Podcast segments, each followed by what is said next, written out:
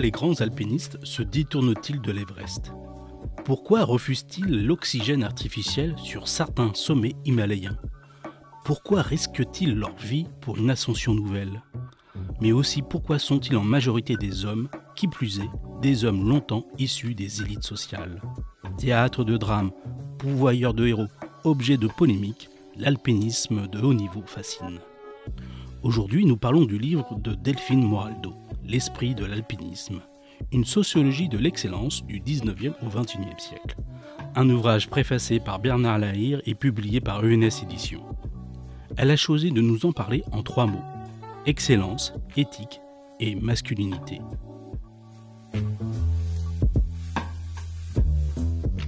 Le sens des mots, un podcast d'ENS Éditions. L'excellence, c'est le terme au cœur de mon travail parce que dans ce travail, je me demande ce qui fait la grandeur, la supériorité, l'excellence donc, euh, chez les alpinistes. Et l'excellence, on peut l'approcher de plusieurs façons. Euh, c'est d'abord une manière de pratiquer l'alpinisme, une manière qui évolue avec le temps. On peut pratiquer avec ou sans piton, avec ou sans oxygène artificiel, sur tel ou tel massif, par tel ou tel chemin, etc. Euh, c'est aussi une manière de parler de soi-même en tant que grand alpiniste comment est-ce que les grands alpinistes vont se définir, vont raconter leur trajectoire et euh, qualifier leurs ascensions.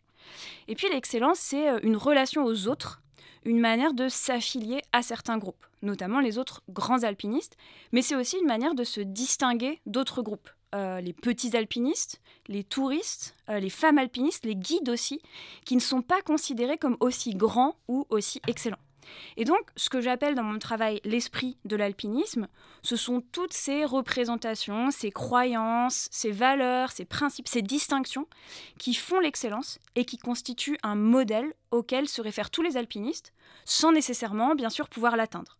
Dans mon travail, j'essaie d'expliquer euh, historiquement et sociologiquement d'où vient cet esprit. L'éthique, c'est un terme important parce qu'il renvoie à quelque chose de bien précis euh, dans le vocabulaire des alpinistes et des grimpeurs aujourd'hui. Quand on parle d'éthique, on parle de la manière la plus pure euh, de réaliser une ascension, c'est-à-dire sans tricher. Par exemple, sans utiliser de piton, d'oxygène artificiel ou même au début de l'alpinisme, de crampons, voire de cordes chez les Anglais. Ça consiste en fait à limiter les aides artificielles à l'ascension. Et je m'intéresse au débat sur l'éthique, mais surtout à ses origines, euh, je montre qu'on peut voir un lien entre les origines du sport moderne et cette éthique de l'alpinisme. Les premiers alpinistes, en fait, ce sont des gentlemen anglais du milieu du 19e siècle qui sont aussi les premiers à pratiquer le sport dans ces internats anglais réservés aux garçons de l'élite sociale, les public schools. Et en fait, l'éthique de l'alpinisme, c'est l'importation dans l'alpinisme du fair play sportif depuis les terrains de sport jusqu'aux montagnes. Finalement, quand on pratique de manière éthique, euh, en limitant les aides artificielles, comme l'oxygène par exemple, on est fair play avec la montagne, on combat à armes égales face à elle. Et euh, aujourd'hui, euh, on a oublié ces origines de l'éthique, mais elles continuent malgré tout de structurer la manière dont les alpinistes pensent l'excellence et réalisent des ascensions excellentes en montagne. Moi, dans mon travail, quand je reviens sur les caractéristiques sociales des grands alpinistes du 19e à aujourd'hui, deux variables sont fondamentales, c'est la classe sociale et le genre.